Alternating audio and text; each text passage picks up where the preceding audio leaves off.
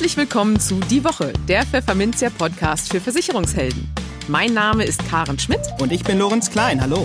Jede Woche gibt's hier von der Chefredaktion Was auf die Ohren. Hier kommen die wichtigsten Themen der Woche, die unsere Branche und uns bewegt haben.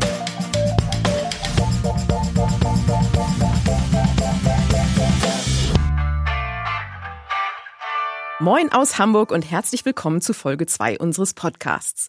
Heute ist der 24. Juli 2020 und diese Themen haben wir heute für Sie vorbereitet. Aber zunächst ein großes Dankeschön für die Unterstützung an unseren Sponsor, die Zurich Gruppe Deutschland. Was erwartet Sie heute? Wir sprechen mit Michael Hauer, Chef des Instituts für Vorsorge und Finanzplanung, darüber, wie krisenfest Fondspolicen sind. In den News der Woche geht es unter anderem um eine Studie, die ein dramatisches Vermittlersterben und in der Folge derbe Umsatzeinbußen für Versicherer vorhersagt.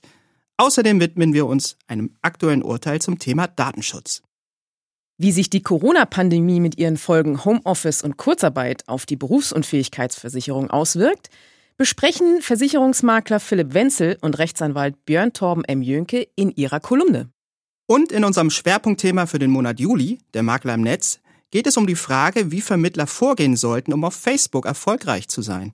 Wir sprechen dazu mit dem Online-Marketing-Experten Michael W. Krüger. Im Gespräch. Corona-Krise, war da was? Wenn man sich den Stand des DAX diese Woche anschaut, könnte man meinen, dass wir gar nicht mitten in einer Pandemie stecken. Der deutsche Leitindex übersprang in dieser Woche nonchalant die 13.000 Punkte Marke. Anfang Mitte März sah das aber noch ganz anders aus. Innerhalb von zwei Wochen kachelte der DAX von knapp 12.130 auf 8.440 Punkte ab. Jetzt sind es wie gesagt wieder über 13.000. Und wie sieht es in drei Monaten aus? Zweite Corona-Welle? Wieder ein Crash? Keiner weiß es.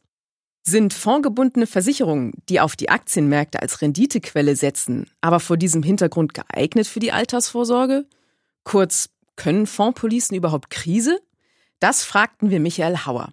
Er ist Geschäftsführer des Instituts für Vorsorge und Finanzplanung und stand uns im bayerischen Altenstadt Rede und Antwort. Grüß Sie, Herr Hauer. Ja, hallo, Frau Schmidt.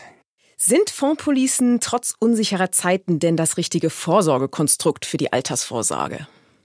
Äh, wenn Sie unsichere Zeiten damit meinen, dass ja zum Beispiel Börse jetzt hier bei der Corona-Krise jetzt abgestürzt ist, ähm, kann man dann überhaupt noch in Aktien investieren? Ja, aus meiner Sicht sind Vorpolisen, also damit meine ich immer ähm, letztendlich Polisen, bei denen in Aktienfonds dahinter stecken, ähm, die sind aus meiner Sicht erster Wahl. Warum?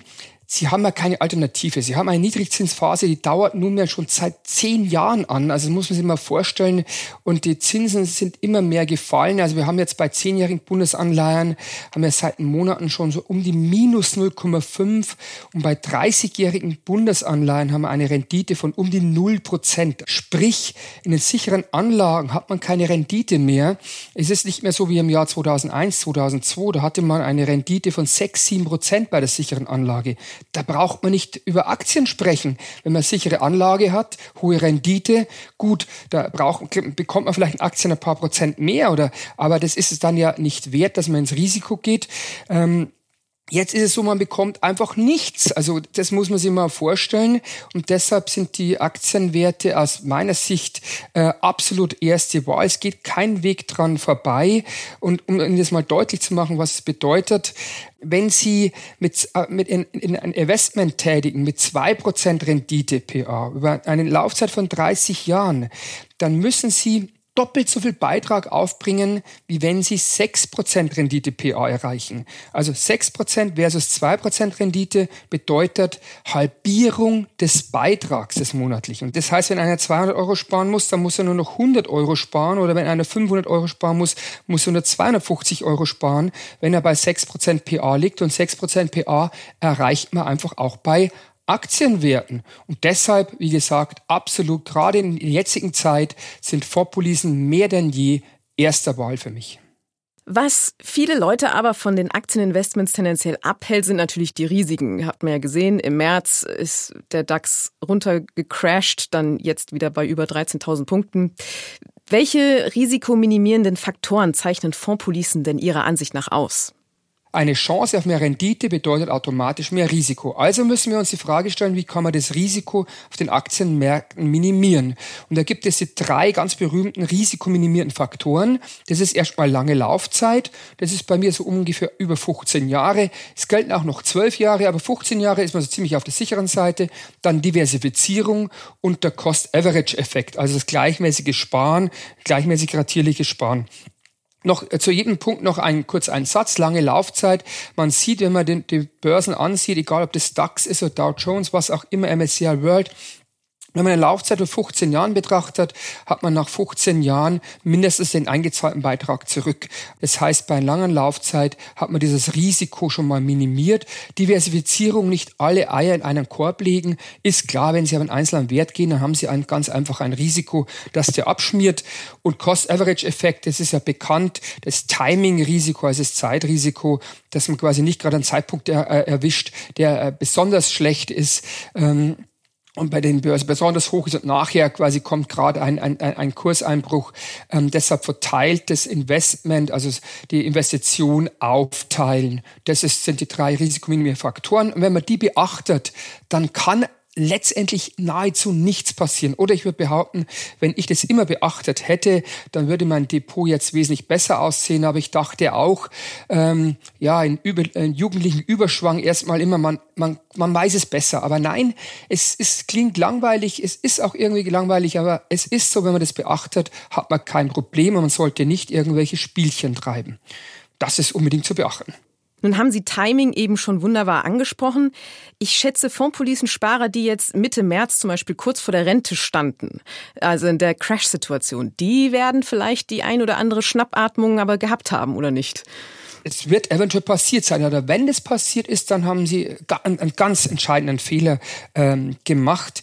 Ähm, dann ist es mit Sicherheit bitter. Aber ähm, in der Regel hat man solche äh, Konzepte wie zum Beispiel Ablaufmanagement, so dass Beispiel fünf, die letzten fünf oder drei Jahre vor Ruhestandsbeginn automatisch von chancenorientierten, also von risikobehafteten Papieren, von Aktienfonds in sichere Fonds umgeswitcht wird. Also das ist ganz entscheidend. Das heißt, das Depot wird hier automatisch umgestellt in eine sichere Anlage. Und wenn man hier bei einer Laufzeit von 15 Jahren, habe ich ja gesagt, ist Risiko, dass man ins Minus kommt, geht fast gegen Null. Wenn man das äh, äh, ganz ausscheiden will, dass man null erreicht oder dass man zumindest noch eine gute Rendite hat, dann sollte man so Ablaufmanagement oder Rebalancing und so weiter, da gibt es verschiedene Methoden, unbedingt mit einbeziehen. Aber Ablaufmanagement ist an der Stelle das Entscheidende, würde ich jedem dringend empfehlen. Ansonsten ist das, was Sie geschildert haben, natürlich ein echtes Desaster für den, für den Menschen, der dann seine Altersvorsorge ja, mit wesentlich geringeren Beträgen hier äh, hinnehmen muss. Andererseits muss man auch sagen, man hat es gesehen, die Börse hat sich sehr schnell erholt und ich würde auch jedem empfehlen, wenn er jetzt das Ablaufmanagement vergessen haben sollte, wenn es jemand vergessen hat, kann ja auch passieren, dass er dann einfach seinen Ruhestandsbeginn eventuell nur ein bisschen rausschiebt oder nur auf einen Teil drauf zugreift und nicht genau in dem Zeitpunkt dann alles verkauft. Das wäre ja wirklich, das wäre äh, wirklich die zweitbeste Lösung. Also entweder Ruhestandsbeginn etwas rausschieben oder nur einen Teil rausnehmen, wenn man wirklich etwas braucht und noch laufen lassen. Ähm, aber man kann es, wie gesagt, sehr, sehr gut verhindern, dass dieses Szenario eintritt, das Sie geschildert haben. Eine, und eine gute Beraterin, ein guter Berater, da bin ich mir hundertprozentig sicher, wird gerade auf diesen Punkt hinweisen und Ablaufmanagement oder solche eine, oder andere Arten von äh, hier sicherheitsorientierten Systemen dann äh, einbauen. Viele Menschen wünschen sich gerade in Krisenzeiten trotzdem ein gewisses Maß an Sicherheit. Was halten Sie denn von Garantien in Fondspolicen? Also hier muss ich ganz deutlich sagen, ich halte nichts davon. Ich halte gar nichts davon. Ähm, das klingt jetzt zwar etwas extrem, äh, ja, ist es auch. Äh, ähm, hier muss man deutlich sagen, die Garantien dafür zahlt man einfach Geld. Also ich habe nichts dagegen, wenn ein Mensch sagt, ich will die Garantie trotzdem haben. Also in der Regel geht es ja um diese sogenannte Brutto-Beitragsgarantie, also dass die Beiträge, die man eingezahlt hat, dass die auch sicher wieder ausgezahlt werden, also garantiert wieder ausgezahlt werden. Ähm, das kann man vereinbaren, wenn man diese sicherheitsorientierten Gedanken hat.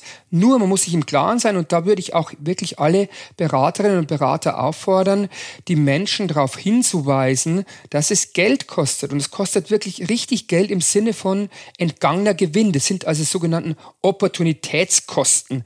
Das bedeutet, ich habe jetzt ein Beispiel mal durchgerechnet, wenn Sie eine Laufzeit von 37 Jahren haben, also 30-Jähriger schließt ab bis 67, ähm, dann ist es tatsächlich so, wenn Sie die Bruttobeitragsgarantie haben, ist der Erwartungswert von der Ablaufsumme ist wirklich, äh, liegt bei der Hälfte. Also wenn man 100 Euro einzahlt, liegt hier der Erwartungswert bei Mitgarantie bei um die 70.000 Euro und ohne Garantie 140.000 Euro. Und wenn dann der, der Verbraucher, wenn der Kunde sagt, okay, das ist für mich in Ordnung, ich verzichte auf die Chance, wesentlich mehr zu bekommen, wenn er das sagt, dann kann er gerne die Garantie wählen. Aber ich glaube, dass die meisten Menschen, und das zeigen ja Umfragen, es heißt immer, Deutsche wollen, die wollen alle unbedingt Garantien haben. Klar, weil es wird immer so dargestellt, als wären die umsonst. Aber wir haben eine Niedrigzinsphase und in einer Niedrigzinsphase kann eine Garantie nur erzeugt werden mit der sicheren Anlage und das ist mit niedrigen Zinsen ganz einfach fast nicht mehr möglich. Und mal ehrlich, also manche tun so, als hätten sie jetzt ein besonderes Konzept, als hätten sie die Wundertüte. Ähm, das ist unrealistisch. Das ist für mich äh, nur gutes Marketing, mehr nicht. Es ist nicht möglich, Garantien hier ohne hohe Kosten, also sprich Opportunitätskosten, äh, zu erzeugen.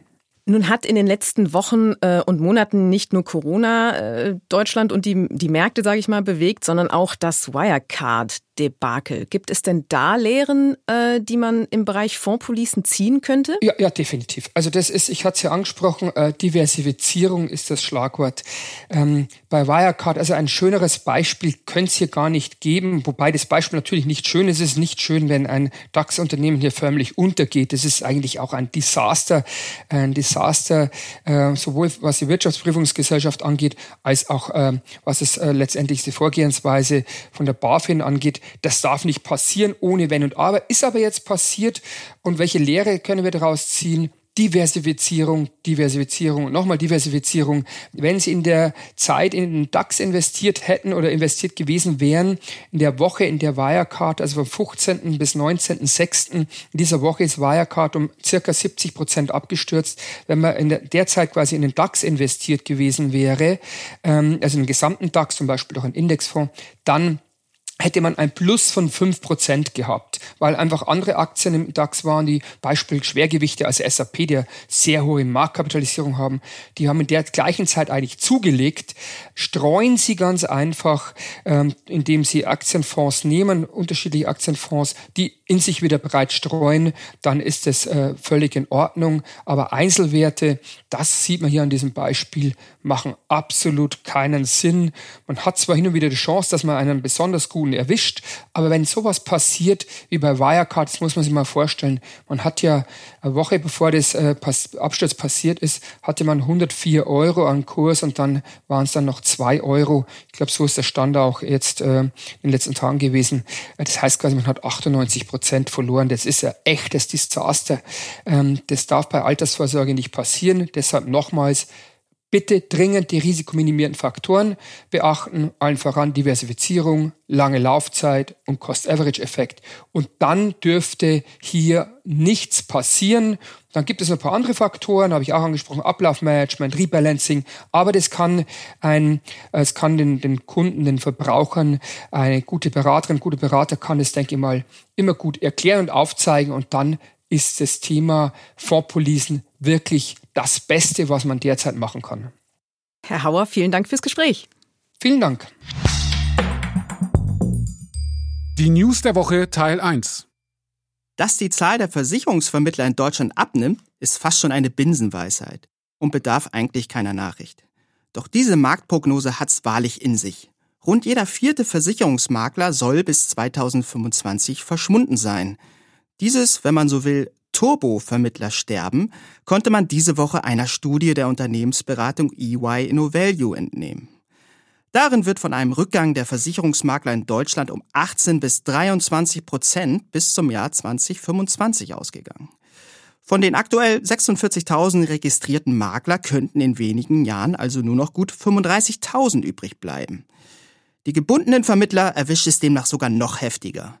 Von den derzeit rund 120.000 Vertretern bliebe in fünf Jahren nur noch ein Drittel übrig. Die Gründe hierfür erläutert Julia Palte, Partnerin bei EY InnoValue, folgendermaßen. Neben dem Einfluss von Covid-19 führen zunehmende regulatorische Anforderungen und vor allem die Überalterung zu rückläufigen Zahlen der aktiven Makler. Dabei stünden vor allem die Einzelkämpfer der Einzel- und kleineren Mittelstandsmakler unter Druck. Und auch bei Pools und Vermittlerorganisationen setze sich der Konsolidierungstrend fort, sagt Palte. Tja, und die Ausschließlichkeitsagenten seien zwar kurzfristig durch die Unterstützung der Versicherer gut gewappnet, heißt es, gleichwohl bleibe der Trend zum Ausscheiden älterer Vermittler oder von Vermittlern mit hohem Leben-Krankenfokus bestehen. Dies gelte insbesondere, wenn die Vermittler die digitalen Möglichkeiten der Kundeninteraktion nicht nutzen, wie Tobias Schulz, Director bei EY InnoValue, betont.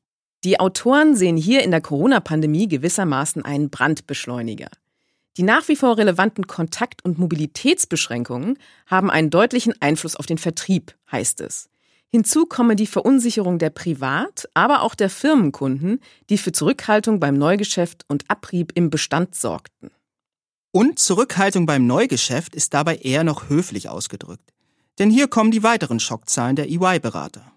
Für 2020 rechnen die Studienautoren mit einem Einbruch des Neugeschäfts in der Lebensversicherung von 23 bis 27 Prozent im Vergleich zum Vorjahr. Und dem PKV-Neugeschäft drohen demnach Einbußen von 22 bis 29 Prozent. Vergleichsweise glimpflich käme das Komposit-Privatkundengeschäft mit einem Minus von 2 bis 3 Prozent davon. Hier sehe man den generellen Wachstumstrend nicht gebrochen, sondern zeitlich verschoben, so die Autoren. Was stimmt da noch positiv? Vielleicht das. Immerhin sehen die EY-Berater keinen grundsätzlichen Bedeutungsverlust der Makler. So erwartet die Studie auch für die nächsten Jahre keine wesentliche Veränderung des Vertriebswegemixes. So bleibe der langfristige Trend des direkten Abschlusses wenig beratungsintensiver Produkte sowie der Bedeutungsgewinn von Maklern weiterhin intakt, wie es heißt. Allerdings trenne sich jetzt im Versicherungsvertrieb die Spreu vom Weizen. Nun zeige sich, wer in der Lage sei, sich schnell umzustellen und aus Herausforderungen Chancen zu machen. So das Resümee von Julia Palte. Etwas untergegangen in der Branche ist eine Entscheidung des Europäischen Gerichtshofs vom 16. Juli. Die Richter erklärten das Datenschutzabkommen Privacy Shield für nichtig. Dabei handelt es sich um ein 2015 geschlossenes Abkommen zwischen der Europäischen Union und den USA, in der sich amerikanische Unternehmen verpflichten, sich an europäische Datenschutzstandards zu halten. Diese Vereinbarung ist nun also vom Tisch. Und während Datenschützer jubeln, hat das Urteil Folgen für Unternehmer und auch für Makler und Vermittler. Immer dann nämlich, wenn sie Online-Portale, Softwareprodukte oder Plugins auf der eigenen Homepage nutzen, die personenbezogene Daten auf Servern von US-Unternehmen verarbeiten. Das Problem ist, so drückt es der Hamburger Rechtsanwalt Stefan Michaelis aus, dass die rechtliche Grundlage der Datenverarbeitung nach DSGVO nun weggefallen ist. Heißt, es muss eine Alternative her. In Frage kämen laut Michaelis etwa die sogenannten Standardvertragsklauseln nach Artikel 46 DSGVO. Dort heißt es in Absatz 1, dass personenbezogene Daten an ein Drittland oder eine internationale Organisation nur dann übermittelt werden dürfen, wenn der Verantwortliche geeignete Garantien vorgesehen hat und den betroffenen Personen durchsetzbare Rechte zur Verfügung stehen. Und ob es diese Garantien und Rechte tatsächlich gibt, dafür muss der Unternehmer, also auch der Makler oder Vermittler, die Verantwortung übernehmen. Der Datenschutzexperte Harald Müller-Delius sieht Makler und Vermittler hier allein gelassen. In vielen Makler- und Vermittlerbetrieben sind weder Verständnis, Zeit noch Wissen vorhanden, um die neue rechtliche Grundlage der Verarbeitung anhand von Standardvertragsklauseln zu prüfen oder Alternativen einzusetzen, sagt er. Es bleibe eine rechtliche Lücke, die theoretisch seit Urteilsverkündung eine Verhängung von Bußgeldern nach sich ziehen könnte. Was empfehlen die Experten Michaelis und Müller-Delius Maklern und Vermittlern nun? Fünf Punkte sind es. Erstens, erstellen Sie eine Übersicht aller eingesetzten Dienste und Produkte von US-Unternehmen, an die personenbezogene Daten übermittelt werden. Zweitens, prüfen Sie, ob die rechtliche Grundlage der Verarbeitung auf der Privacy Shield Vereinbarung beruht. Drittens, überlegen Sie sich, ob das eingesetzte Produkt oder die eingesetzte Dienstleistung wirklich notwendig ist. Viertens, Prüfen Sie, ob es alternative Rechtsgrundlagen wie individuelle Datenschutzvereinbarungen gibt und erweitern Sie die Datenschutzvereinbarung mit dem Kunden. Fünftens. Verfolgen Sie Nachrichten und Meldungen zum Thema. Nun, zumindest beim letzten Punkt können wir Sie etwas unterstützen. Schauen Sie regelmäßig bei pfefferminzia.de vorbei oder abonnieren Sie unseren Newsletter. Wir halten Sie auf dem Laufenden. Die Kolumne. Wenn Sie unsere erste Podcast-Folge gehört haben, haben Sie womöglich auch den Fachanwalt Björn Torben M. Jünke kennengelernt. Er hatte sich mit dem Drunter und Drüber in der Betriebsschließungsversicherung befasst. Vielen Maklern ist Jünke vor allem als Experte für Biometriethemen bekannt. Und deshalb hat er nun gemeinsam mit dem Makler und BU-Spezialisten Philipp Wenzel darüber sinniert, wie sich Homeoffice und Kurzarbeit eigentlich auf die Berufsunfähigkeitsversicherung auswirken. Grüß dich, Björn. Moin, Philipp. Du, pass mal auf, ich mache mir manchmal so Gedanken halt über die Berufsunfähigkeitsversicherung. Und ähm, da jetzt ja alle wegen Corona, Lockdown und der ganzen Krise ähm, so in Kurzarbeit waren oder Homeoffice gearbeitet haben, da habe ich mir gedacht, ist ja eigentlich ganz geil, dass der Begriff der Berufsunfähigkeit so unbestimmt ist, dass es trotzdem immer passt.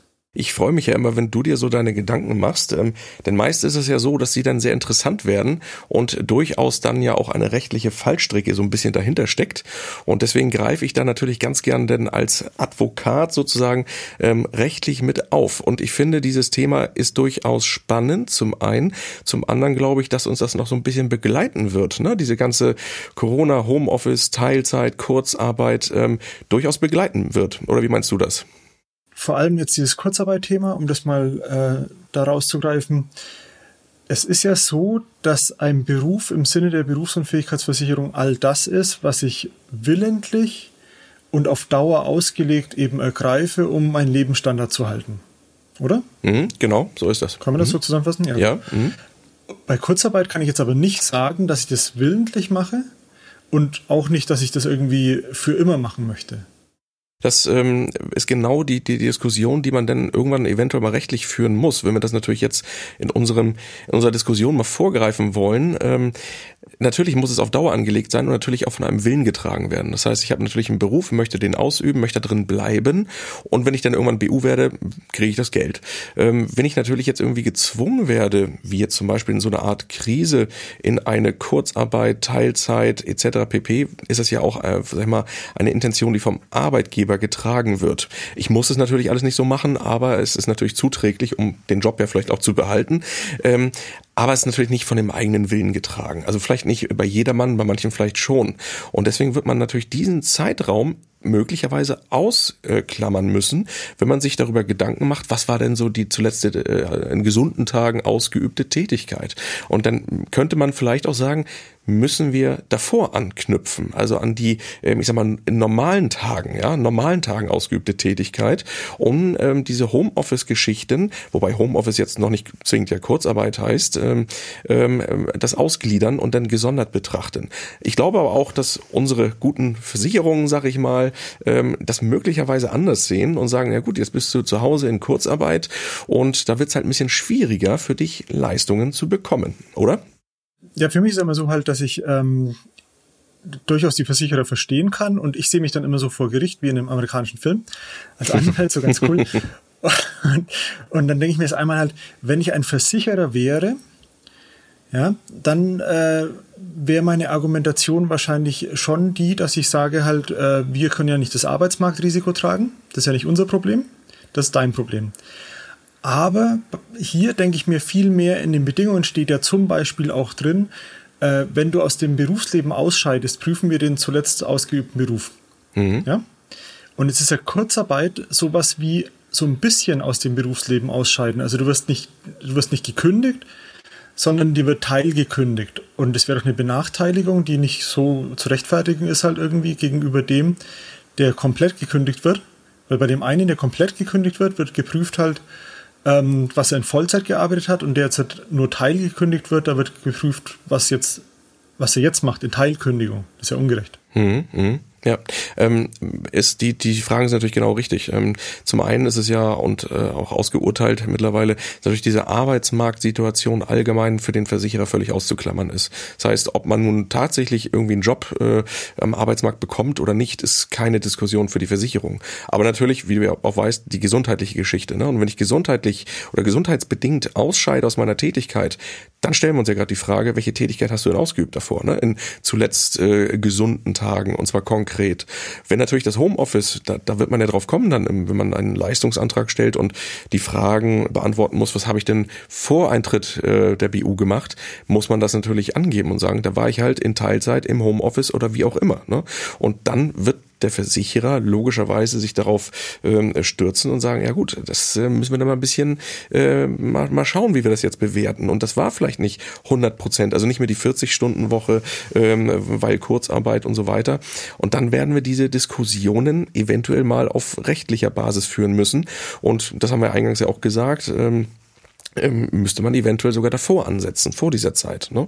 Weil es natürlich auch dann absolut zum Nachteil des Versicherten wäre, dieses ihm so zuzurechnen ne? oder dieses, dieses Zeitmoment ihm so anzurechnen. Ja. Also ich würde aber noch aufpassen wollen halt, weil ich, also jetzt wieder aus Versicherersicht, wenn ich mir denke, okay, jetzt, jetzt, jetzt fällt es hier und Kurzarbeit geht nicht, darf ich nicht prüfen, ich muss immer dann auf Vollzeit prüfen, ähm, dann würde ich meine eigene Situation mal heranziehen wollen, weil ich jetzt, wo meine Kinder noch so jung sind, also sie sind jetzt acht und zehn, die werden dieses Jahr neun und elf, und haben noch Bock auf mich. Deswegen arbeite ich momentan halbtags, mhm. ja, damit ich Zeit mit denen verbringen kann. Jetzt würde ich dann argumentieren, ja, das ist eine willentliche Entscheidung von mir, aber das ist nicht auf Dauer aus, äh, auf Dauer angelegt. Mhm. Mhm. Könnte ich das dann auch auf mich anwenden, dass ich sage, wenn mir was passieren würde, dann könnte ich Vollzeit äh, anwenden? Ähm, ich würde das schon, ich würde das schon so sehen. Aber natürlich kann man darüber vortrefflich streiten. Ne? Also ähm, wenn du jetzt natürlich sagst, ja, das ist schon von meinem Willen getragen, das so zu tun, weil meine Kinder mich als Papi absolut cool finden und ich finde es auch cool, ein bisschen Zeit mit denen noch, zu verbringen. Also, noch, genau. noch. Ich habe ja auch zwei Kinder, äh, eins und vier, und das ist auch noch so.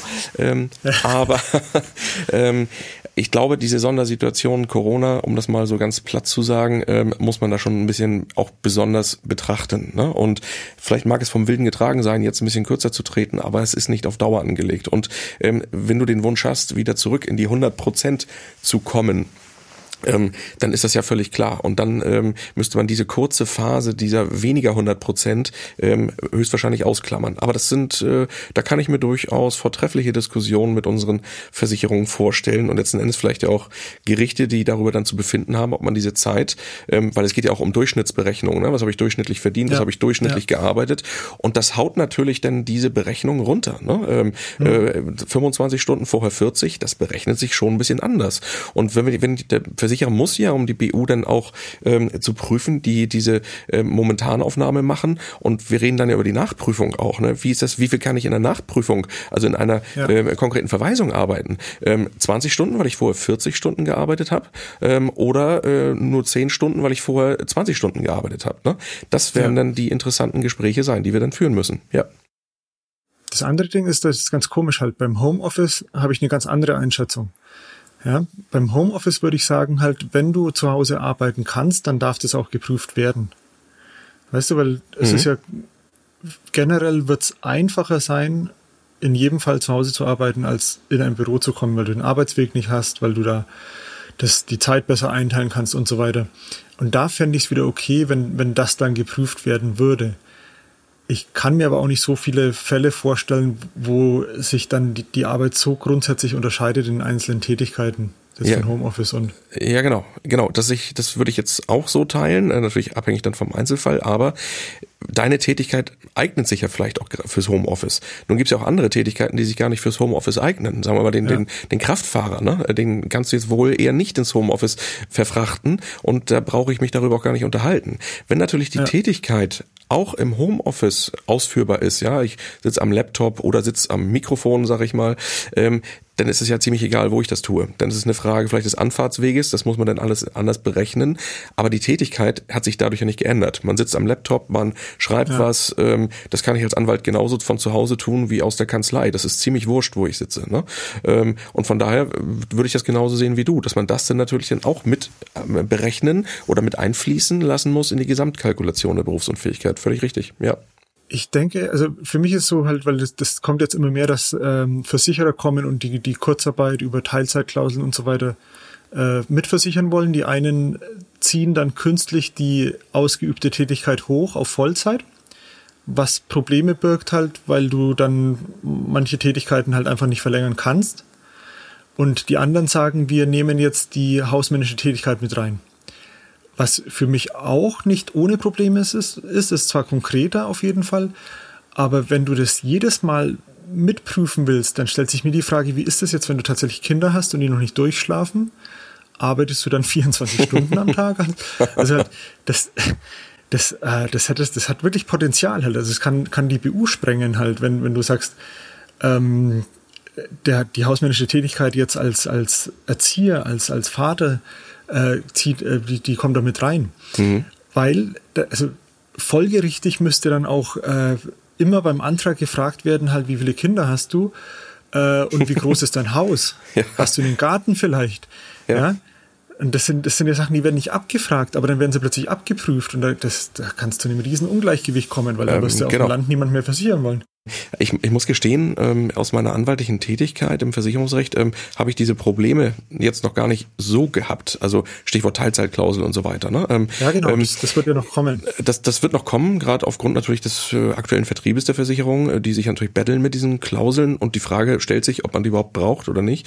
Ähm, ich habe sie bisher nicht gebraucht. Alle Tätigkeiten, die ich bisher so geprüft habe, vertreten habe, also die Versicherten, ähm, entweder hat man bewusst davor angesetzt, weil man gesagt hat, ne, ähm, das war, äh, mhm. die Elternzeit war halt auf gewisse Zeit bestimmt und man wollte wieder zurück in den Beruf, dann kriegt man das verargumentiert, dass natürlich der zuvor äh, konkret ausgeübte Beruf äh, zur Grundlage gemacht wird, der BO-Prüfung. Oder man hat sich bewusst äh, entschieden, ähm, Hausmann, Hausfrau zu sein. Und dann muss man diese Tätigkeiten ähm, ansetzen natürlich. Ähm, aber wie du schon sagst, ne, habe ich äh, stressige Kinder, ähm, bin ich 24-7 unterwegs, äh, gehen die alle brav um sechs ins Bett, habe ich eine 40-Stunden-Woche. Ne? Aber das ist in der Regel ja eher nicht der Fall. Und äh, wie ist denn das, wenn die Kinder jetzt auch in der Kita sind, zu gewissen Stunden bin ich dann, mache ich dann gar nichts, ne, weil ich auf der Couch sitze und äh, äh, TV gucke, ähm, was ja auch nicht der Fall ist, aber wie bewerte ich das denn alles? Ne? Das ist super interessant. Meines Erachtens nach oder meines Kenntnisstandes nach gibt's dafür ähm, äh, äh, wenig Urteile in diesem Bereich. Ähm, das dürfte aber alles dann nochmal kommen, auch gerade mit den Teilzeitklauseln, wie man die dann bewertet. Ne? Und ob die auch alle so halten und äh, ähm, ähm, transparent sind und so weiter, das wird man sicherlich alles noch in den nächsten Folgejahren ähm, mal rechtlich besprechen müssen. Ja, das, ich glaube, das wird sehr, sehr spannend und ich bin äh, sehr gespannt. Also für mich ist immer sehr, sehr schön, wenn ich mir einfach nur Gedanken machen kann und, und da so rumspinne ist, glaube ich, ein bisschen anstrengender, wenn man dann tatsächlich dann äh, vor Gericht das Ganze beweisen muss, so wie es dann wirklich ist. Ja, genau, wo du schon sagst, Beweis, ne? Wie will ich denn meine Hausmanntätigkeit beweisen, wenn keiner da ist? Ne? Ähm, müssen ja Kameras irgendwie nochmal anhängen, äh, die mich dann filmen dabei. Ansonsten kriege ich das schwer bewiesen, äh, weil man muss natürlich als Versicherter, äh, hat man die Beweislast und muss den Beweis der BU erbringen. Das wird dann schwierig, wenn ich sage, ich habe nur drei Maschinen gewaschen und äh, ansonsten TV geguckt. Ne? Ähm, ich weiß es nicht, aber ähm, das äh, ähm, öffnet Tür und Tor für sehr viel Einzelfallrecht Rechtsprechung, Einzelfallbetrachtung und natürlich Vortrag des Versicherungsnehmers, was er denn so wirklich in der Woche alles so gemacht hat, wenn er denn Hausmann ist und, äh, und oder Hausfrau oder wie auch immer. Ja. Aber Philipp, sehr interessante Gedanken. Ähm, da kann man gern mal weiterspinnen. Dann äh, viele Grüße in den Süden der Republik und wir hören und sehen uns wieder bald. Bis dahin, schöne Zeit, mach's gut. Die News der Woche Teil 2. Mit 66 ist noch lange nicht Schluss. Der bekannte und populäre Udo Jürgens Schlager dürfte derzeit bei vielen älteren Versicherungsmaklern in Deutschland eher negative Gefühle wecken. Denn viele Makler wollen, um nicht zu sagen müssen, auch nach Erreichen des gesetzlichen Rentenalters weiterarbeiten. Wenn sie das nicht täten, droht ihnen das, wovor die Vermittler sonst immer nur ihre Kunden warnen. Altersarmut. Das hat jedenfalls das Maklerbarometer 2020 des Zweitmarkthändlers und Policenverwalters Policen direkt herausgefunden. Dazu wurden insgesamt 463 Makler online befragt. Und dabei gaben 60 Prozent der über 55-Jährigen an, dass sie sich auch im Rentenalter nicht zur Ruhe setzen werden, was aber eben nicht immer freiwillig geschieht. Denn viele Vermittler sehen schlichtweg keine andere Möglichkeit, um Geschäftseinbußen infolge der Corona-Pandemie auszugleichen. Und die sind erheblich. Konkret klagen 49 Prozent der Befragten über einen Rückgang im Personengeschäft und 30 Prozent verzeichnen deutliche Einbußen im Sachgeschäft. Als ob das nicht schon bitter genug ist, rechnet die überwiegende Mehrheit der Versicherungsprofis außerdem damit, dass sie die negativen Folgen der Pandemie noch bis Ende 2021 spüren werden. Bei 39 Prozent sei zugleich die Zahl der Serviceanfragen erheblich gestiegen, berichten die Studienautoren. Makler haben also aktuell mehr Arbeit bei gleichzeitig geringeren Einnahmen. Und da ist es natürlich verständlich, dass immer mehr die Lust an ihrem Maklerdasein verlieren. Laut Policen Direkt denkt jeder sechste jüngere Makler unter 55 sogar schon ans Aufhören. Der Verkauf des eigenen Betriebs dürfte sich dann aber vielerorts als nächste große Hürde erweisen. Denn viele potenzielle Bestandskäufer sind in der Corona-Zeit vorsichtiger geworden. Die gute Nachricht, für eine Gruppe geben die Studienautoren Entwarnung, und zwar trotz der Tendenz zu sinkenden Preisen für Bestände. Qualitätsbestände bleiben vom Preisverfall verschont, sagt Geschäftsführer Philipp Kanschik. Das gilt im besonderen Maß für Makler, die eine starke Bindung zu ihren Kunden und die dazugehörigen Daten digital vorliegen haben und gut pflegen, so Kanschik. Mal wieder aufgeploppt ist diese Woche das Thema Riester-Rente. Das staatlich geförderte Produkt läuft nicht mehr. Vielmehr baut die Zahl der Riester-Sparer immer weiter ab. Im ersten Quartal 2020 gab es noch 16,48 Millionen Verträge nach 16,53 Millionen Ende 2019. Angesichts dieser Zahlen fordert der neue Geschäftsführer des Versicherungsverbands GDV, Jörg Asmussen, in der Bildzeitung eine Riester-Revolution. Staat und Versicherer müssten sich zusammenraufen und ein Vorsorgeprodukt erarbeiten, das einfach zu verstehen sei und ohne komplizierte Wahlmöglichkeiten auskomme, sagt er. Zum Beispiel könne auf jeden selbst gezahlten Euro des Sparers eine Förderung von mindestens 50 Cent vom Staat obendrauf kommen, so ein Vorschlag des Verbands. Anders als wohl 98 Prozent ihrer Parteikollegen macht sich auch Susanne Knorre vom SPD-Wirtschaftsforum für die Riester-Rente stark. Eine Runderneuerung müsse her, erklärt sie im Interview mit der Parteizeitung Vorwärts. Man könne etwa die vorgeschriebene hundertprozentige Kapitalerhaltsgarantie flexibler gestalten, so Knorre. Eine andere wichtige Stellschraube sei es, die Förderung zu vereinfachen und zu automatisieren. Gerade an die fehleranfälligen Zulagenanträge müsse man ran, fordert die SPD-Politikerin. Gefordert wurde in Sachen Riester über die vergangenen Jahre schon viel und auch Verbesserungsvorschläge gibt es zuhauf. Passiert ist bisher aber kaum was. So verwundert es denn auch nicht, wenn GDV-Geschäftsführer Asmussen sich im Bildgespräch dafür ausspricht, dem Produkt, wenn es denn mal aufgehübscht wird, auch gleich einen neuen Namen zu geben. Denn die Riester-Rente als Marke hat ihren Glanz verloren, meint er. Das Schwerpunktthema. Im Instagram-Zeitalter könnte man meinen, dass Facebook längst ein alter Hut sei, mit dem jeder umzugehen weiß. Also auch Versicherungsvermittler, die ja meist der Generation 50 plus angehören. Dem ist aber nicht so. Denn nach wie vor schöpfen nur sehr wenige Vermittler das Geschäftspotenzial von Facebook auch nur annähernd aus. Warum das so ist und wie sich das ändern kann, darüber sprachen wir mit dem Makler und Online-Marketing-Experten Michael W. Krüger. Hallo Michael, viele Grüße nach Düsseldorf. Ja, hallo mein lieber Lorenz, äh, schöne Grüße zurück nach Hamburg. Facebook First lautet die eindeutige Devise unter Versicherungsvermittlern, wenn es um Social Media geht. Mehr als 73 Prozent sind hier geschäftlich aktiv, wie eine Vermittlerumfrage des Zweitmarkthändlers Policen Direct vor gut anderthalb Jahren ergab. Das habe man erwartet, sagte uns Policen Direct Geschäftsführer Philipp Kanschik damals. Es habe ihn aber überrascht, dass Vermittler kaum in Online-Werbung investierten. Ähm, kannst du ihm und auch uns mal erklären, warum das so ist? Warum Online-Werbung äh, oder Vermittler wenig in Online-Werbung in, investieren, ist ja liegt ja auf der Hand, weil sie einfach keine Ahnung haben davon. Das ist, äh, das kann man so platt sagen, weil Online-Werbung zu schalten ist ja noch mal ein Business im Business selber, sage ich immer. Das bedeutet im Klartext, also Facebook eine Fanpage zu machen, das fällt ja schon vielen schwer, aber das geht noch. Ein paar Posts abzulassen, das geht auch noch, äh, aber sich in diesen Werbeanzeigenpart mit mittlerweile 85 verschiedenen Werbeanzeigenformen, die Facebook einbietet, einzuarbeiten, äh, Content zu erstellen, Texte zu erstellen, Videos zu erstellen, das ist noch mal eine ganz andere Liga ähm, und das ähm, da, oder das weiß ich aus vielen Gesprächen und Coachings, die ich ja mit den Kollegen habe, äh, das ist eine ganz andere Welt. Das äh, da muss man sehr viel Zeit investieren. Das haben äh, viele Vermittler eben auch nicht äh, und wollen sich die Zeit auch nicht nehmen. Das ist, würde ich einfach mal so unterstreichen, äh, weil sie nach und auch sehr schnell immer wieder in alte Geflogenheiten äh, in ihr Offline-Thema zurückfallen, ähm, weil das sie da, weil natürlich diese Werbung das dauert ein bisschen, bis das auch anläuft. Und wie gesagt, da gehört aber noch viel, viel mehr zu. Viele haben, müssen natürlich auch eine Positionierung haben. Viele haben eine Fanpage und da ist dann Agentur Müller-Meyer-Schmitz oder Makler Müller-Meyer-Schmitz. Das ist keine Positionierung. Das ist, äh, die Firma transportiert nach Facebook, aber keine Positionierung. Dann haben viele keine richtige Zielgruppe. Ähm, weil immer noch die meisten mit dem Bauchladen draußen rumrennen, weil sie können alles, sie wissen alles, aber das ist online einfach nicht angesagt. Und zum Know-how habe ich gerade schon was gesagt. Also das sind so die, die, die, es gibt noch ein paar kleinere Facetten.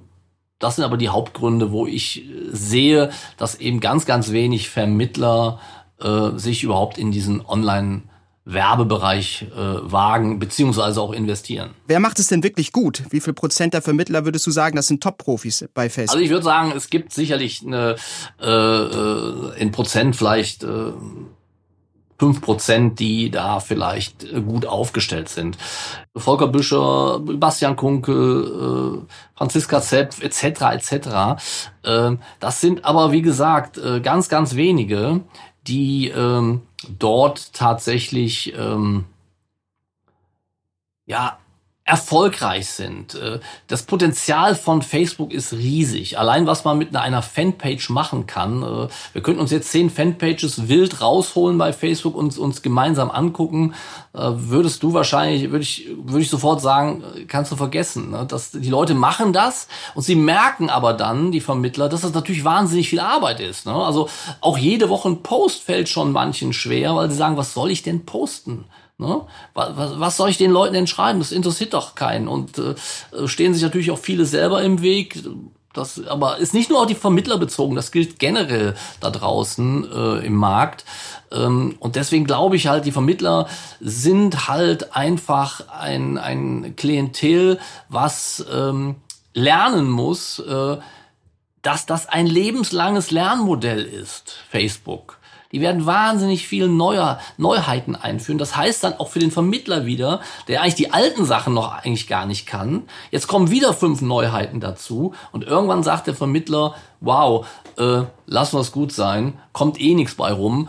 Ähm, das ist halt leider dann schade, aber kann man auch nicht ändern. Also ich glaube, ich weiß das natürlich auch nicht, aber äh, ich habe jetzt nicht alle Vermittler und Makler ähm, äh, auf dem Schirm.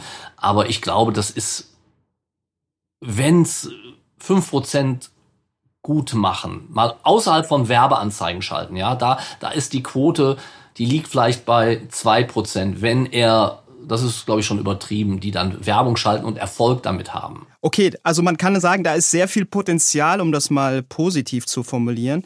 Und äh, ja, der Markt, der giert ja immer nach so Grundregeln. Äh, und jetzt können wir vielleicht die Makler mal so ein bisschen an, der, an die Hand nehmen, die das vielleicht noch nicht so vortrefflich und äh, top machen.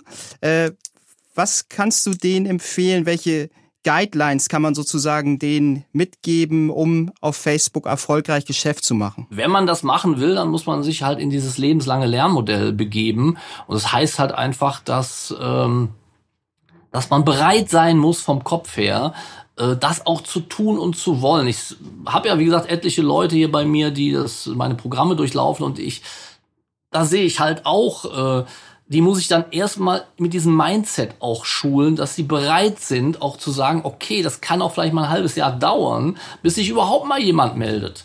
Ne? Oder bis eine Werbeanzeige überhaupt mal richtig funktioniert. Also ähm, die kommen ja immer, die Vermittler kommen ja immer mit diesem Gedankenmodell, so bin ich ja auch groß geworden, äh, das will ich ja gar nicht verheimlichen, ich bin ja auch schon was älter, äh, nach dem Motto, ein Kunde ruft an, ich fahre hin und ich sack das Geschäft ein. Das war mal früher so, äh, klappt vielleicht heute auch noch mal hier und da, aber das ist nicht der Online-Weg. Da, geht, da, da muss man bereit sein, eben, das ist eine vom Kopf her großes Thema, was wir immer bespielen, auch der Marco Peterson und ich, ist das Thema ähm, der Positionierung.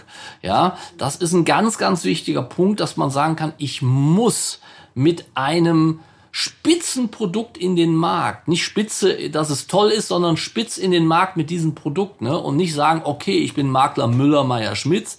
Eigentlich kann ich alles. Ja, ich kann auch alles.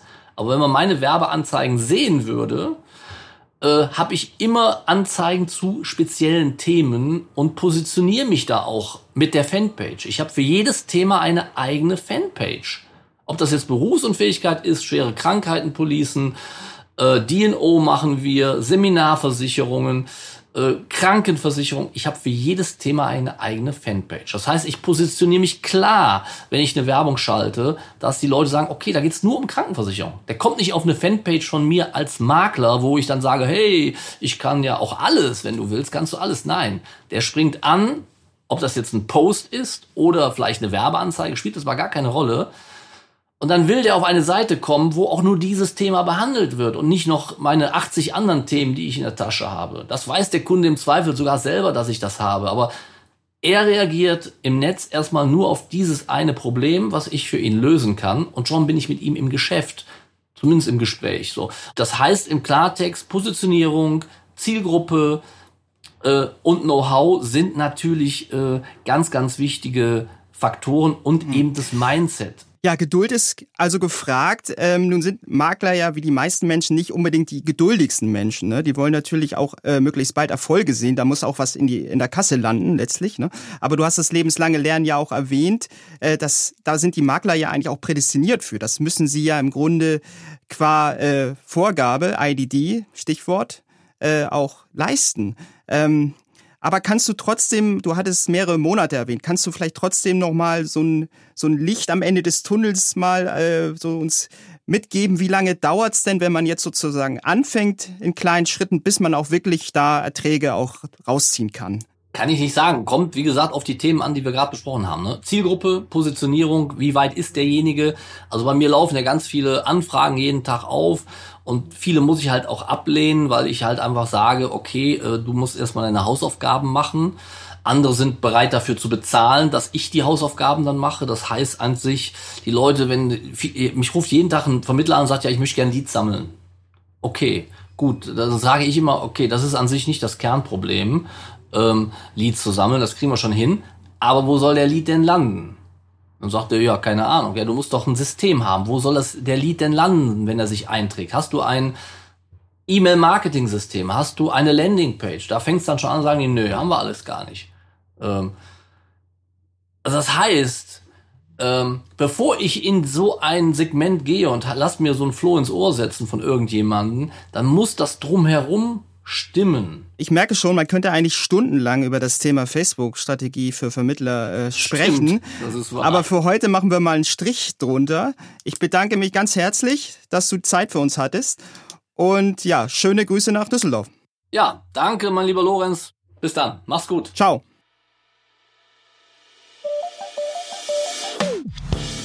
Ja, und damit sind wir für diese Woche am Ende des Podcasts angelangt, liebe Hörerinnen und Hörer.